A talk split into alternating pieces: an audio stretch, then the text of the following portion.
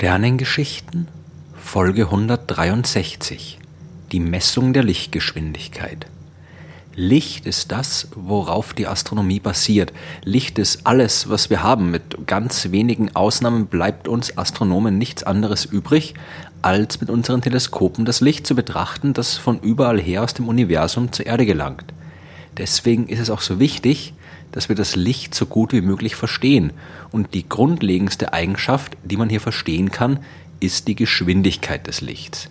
Sie zu bestimmen hat die Menschheit lange beschäftigt und die Versuche, sie zu messen, die waren sehr oft erfolglos. Wie schnell bewegt sich also das Licht?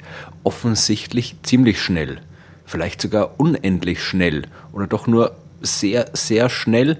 Schon im antiken Griechenland war man sich da uneinig. Der Philosoph Empedokles meinte, das Licht wäre nur sehr schnell. Aristoteles war eher für unendlich schnell. Aber mehr als philosophische Argumente konnte keiner aufbieten. Was man gebraucht hätte, wären echte Messungen. Aber die gab es nicht. Entsprechende Messinstrumente waren damals noch nicht vorhanden und nur durch reines Schauen schien die Frage nicht lösbar zu sein.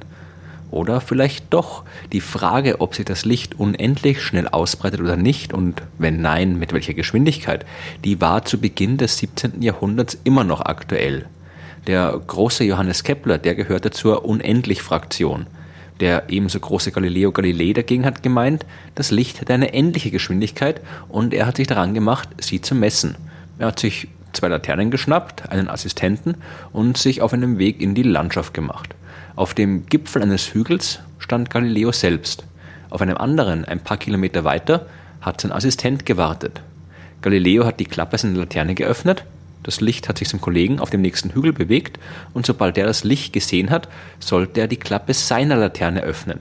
Dieses Licht wiederum bewegt sich zurück zu Galileo, der es gesehen hat und dann gewusst hat, wie lange es hin und zurück gebraucht hat.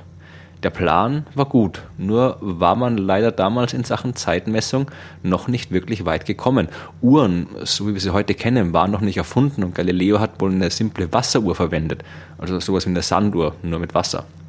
Damit hat Galileo keine brauchbaren Daten bekommen. Egal wie weit sich sein Assistent befunden hat, die gemessene Geschwindigkeit war immer gleich und entsprach im Wesentlichen der Zeit, die es braucht, um die Klappen an den Laternen zu öffnen.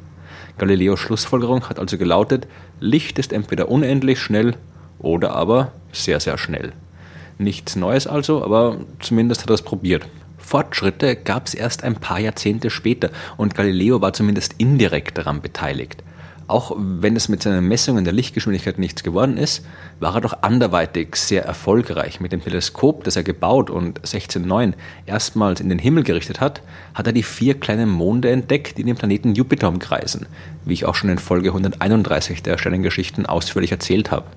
Die Astronomen waren begeistert, haben die neuen Himmelskörper beobachtet, ihre Bahnen berechnet und lange Tabellen mit Daten veröffentlicht, damit es zukünftige Beobachter einfacher haben, die Monde zu finden. Einer, der das gemacht hat, war der Däne Ole Römer. 1668 wollte er die Monde des Jupiters beobachten. Bei ihrer Bewegung um den Planeten verschwinden die immer wieder mal hinter dem Jupiter und genau das wollte Römer sehen. Aber die Verfinsterungen, die fanden nie zu dem Zeitpunkt statt, an dem sie laut Berechnung stattfinden hätten sollen. Römer hat weiter beobachtet und immer wieder hat der berechnete und der beobachtete Zeitpunkt nicht übereingestimmt. Aber er hat langsam ein System in den Abweichungen erkannt, die Erde selbst bewegt sich ja um die Sonne und steht mal ein bisschen näher und mal ein bisschen weiter weg vom Jupiter. Und immer dann, wenn die Erde näher an Jupiter war, haben die Verfinsterungen früher als geplant stattgefunden. War die Erde weiter weg, dann fanden sie später statt. Römer hat richtig erkannt, dass hier das Licht verantwortlich sein muss. Denn es muss sich ja erst vom Jupiter zur Erde bewegen, bevor man hier im Teleskop was sehen kann. Und wenn es sich mit endlicher Geschwindigkeit bewegt, dann braucht es eben länger oder kürzer, je nachdem, wo sich die Erde gerade befindet. 1676 schließlich hat er genug Beobachtungen zusammen gehabt, um daraus die Lichtgeschwindigkeit berechnen zu können. 213.000 Kilometer pro Sekunde. Das ist tatsächlich ziemlich schnell und das ist nicht der Wert, den wir heute kennen. Aber es war eine Antwort, aus der hervorging, dass es nicht unendlich schnell war. Und damit war man der Antwort auf die Frage, schon mal einen großen Schritt näher gekommen. Jetzt ging es nur noch darum, die Geschwindigkeit immer besser und immer genauer zu messen. Astronomische Beobachtungen waren damals leider noch recht ungenau und es hat viel zu lange gedauert, um ausreichend Daten zu sammeln. Darum hat man probiert, die Lichtgeschwindigkeit jetzt auch im Labor zu messen. Einer der ersten, der hier erfolgreich war, war der Franzose Armand Fissot. Seine Versuchsanordnung, die war genial. Er hat eine Lichtquelle gehabt, die Licht ausgestrahlt hat. Dieses Licht wird an einem Zahnrad vorbeigeleitet und zwar so, dass es genau durch die Lücke zwischen zwei Zähnen fällt. Danach trifft das Licht auf einen Spiegel, wird zurückreflektiert und trifft wieder auf das Zahnrad. Das aber dreht sich und deswegen wird es nun vielleicht nicht mehr auf eine Lücke treffen, sondern von einem Zahn blockiert werden. Weiß man, wie viele Zähne und Lücken das Zahnrad hat und kennt man die Strecke zwischen Spiegel und Zahnrad, dann muss man jetzt nur noch schauen, wie schnell es sich drehen muss, um den zurückkehrenden Strahl wieder durchzulassen und kann daraus die Geschwindigkeit des Lichts berechnen.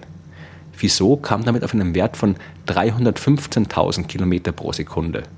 In den folgenden Jahren haben sich andere Wissenschaftler immer bessere Experimente ausgedacht und so immer bessere Werte der Lichtgeschwindigkeit berechnet.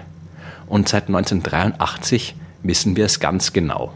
In der Zwischenzeit kam nämlich Albert Einstein und hat ein weiteres großes Problem in Sachen Lichtgeschwindigkeit gelöst. Dass Licht nicht unendlich schnell war, das wusste man mittlerweile. Aber war es immer gleich schnell? Natürlich nicht, denn wenn Licht sich durch verschiedene Materialien bewegt, wird es verschieden stark abgebremst. Licht in der Luft bewegt sich langsamer als Licht im Vakuum, Licht im Wasser bewegt sich langsamer als Licht in der Luft und so weiter. Aber wenn dem Licht nichts im Weg steht, also zum Beispiel im Vakuum des Weltalls, dann sollte es doch eigentlich immer gleich schnell sein, oder nicht? Was, wenn man ein Raumschiff hat, das sich zum Beispiel mit halber Lichtgeschwindigkeit durchs Weltall bewegt? und das dann seine Frontscheinwerfer einschaltet, sofern es welche hat.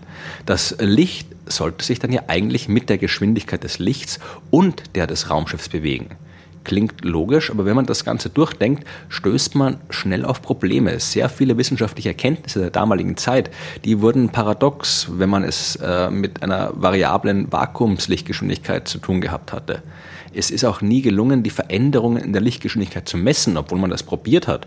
So wie es Römer damals getan hat, überlegte man sich auch zu Zeiten Einsteins, dass die Erde sich ja recht schnell durchs All bewegt und sich daher mal auf das Licht, das von dort kommt, zubewegt und mal von ihm weg, was von unserer Warte aus zu unterschiedlichen Messungen der Lichtgeschwindigkeit führen sollte. Tat es aber nicht.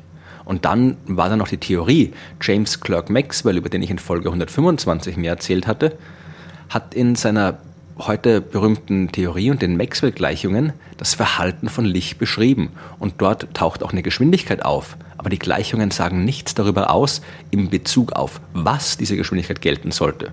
Laut Maxwells Gleichungen war Licht einfach immer gleich schnell. Einsteins genialer Gedanke war recht simpel. Wenn man immer nur die gleiche Lichtgeschwindigkeit misst und wenn die Gleichungen sagen, das Licht sich immer gleich schnell bewegt, nun dann ist das Licht im Vakuum eben auch immer gleich schnell, egal in Bezug auf was man die Geschwindigkeit misst.